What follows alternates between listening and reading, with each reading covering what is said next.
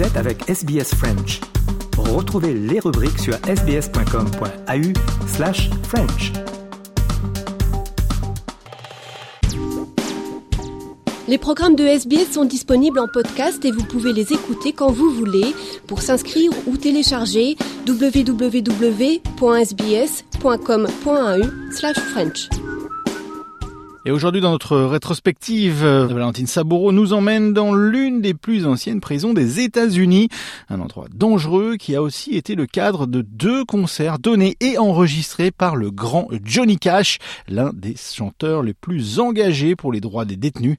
Récit en musique et avec des archives de CBS News. January 13th, 1968. They wore blue. He wore black. Hello, I'm Johnny Cash. Le 13 janvier 1968, Johnny Cash pénètre la prison de Folsom, près de Sacramento, en Californie. Il n'y est pas attendu en tant que prisonnier, mais en tant que chanteur. Il doit y donner deux concerts qui se solderont par un album live, At Folsom Prison.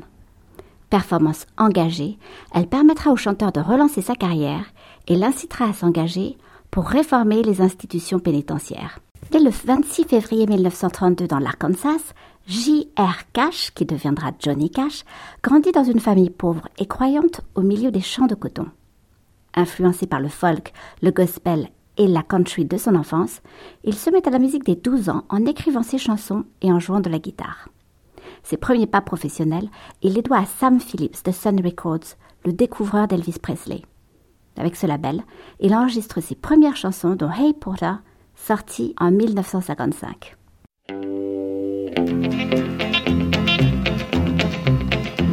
Hey Porter, hey Porter, would you tell me the time?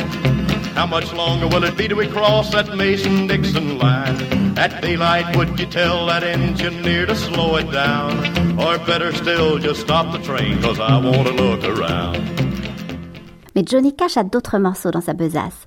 Alors qu'il était engagé dans l'armée de l'air américaine en tant que décodeur morse, il a notamment écrit Folsom Prison Blues, inspiré par le film de Crane Wilbur intitulé Inside the Walls of Folsom Prison.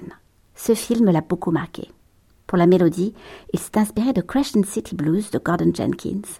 Le single sort fin 1955 et connaît un beau succès. Des prisonniers lui écrivent même pour qu'il vienne chanter pour eux. Et en effet, il se produit dans la prison d'État de Huntsville dès 1957. En 1968, malgré de gros succès tels Walk the Line ou Ring of Fire, sa carrière et sa vie privée battent de l'aile, notamment en raison de ses addictions. À la fin des années 1960, après une cure de désintoxication, il a cette idée d'album live en prison qu'il soumet à sa nouvelle maison de disques Columbia Records et surtout au producteur Bob Johnston, Banco. C'est Folsom qui l'accueillera, d'ailleurs, il s'y est déjà produit.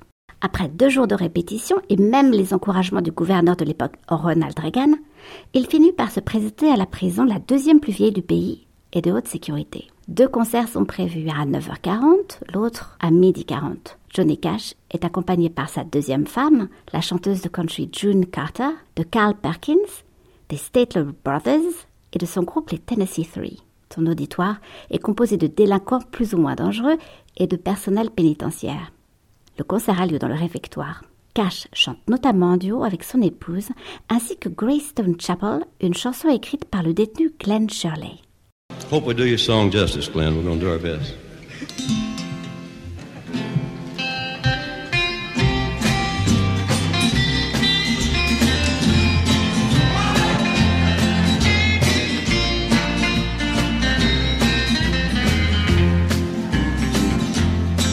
Inside the walls of prison, my body may be, but my Lord Au total, 16 chansons figureront sur l'album final qui mettra 4 mois à sortir. Il ne sera pas exempt de controverses, notamment après l'assassinat de Robert Kennedy. When I was just a baby, my mama told me, son, always be a good boy, don't ever play with guns. But I shot a man in Reno just to watch him die. Les paroles But I shot a man in Reno just to watch him die, considérées comme offensantes, incitent les radios à déprogrammer la chanson. La maison de disques finit même par réenregistrer le titre sans les mots qui fâchent. Évidemment, contre l'avis de Johnny Cash. L'album finira par trouver son public, raflant deux Grammys en 1969 et devenant disque de platine en 2003. En 2008, Columbia et Legacy Records sortent la Legacy Edition, version non expurgée des concerts incluant deux CD et un DVD. Quant à Johnny Cash, il militera longtemps pour réformer les prisons, pour éviter l'incarcération des plus jeunes ou pour promouvoir leur éloignement d'avec des détenus plus âgés et violents. Il s'engagera aussi pour favoriser la réinsertion des détenus, allant jusqu'à embaucher Glenn Shirley après sa sortie de prison. SBS en français est disponible quand vous le souhaitez.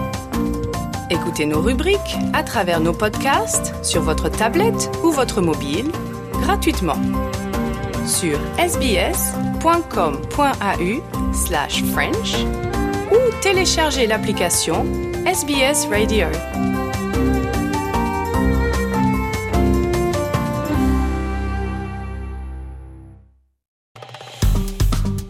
Aimez, partagez, commentez. Suivez-nous sur facebook.com slash sbsfrench.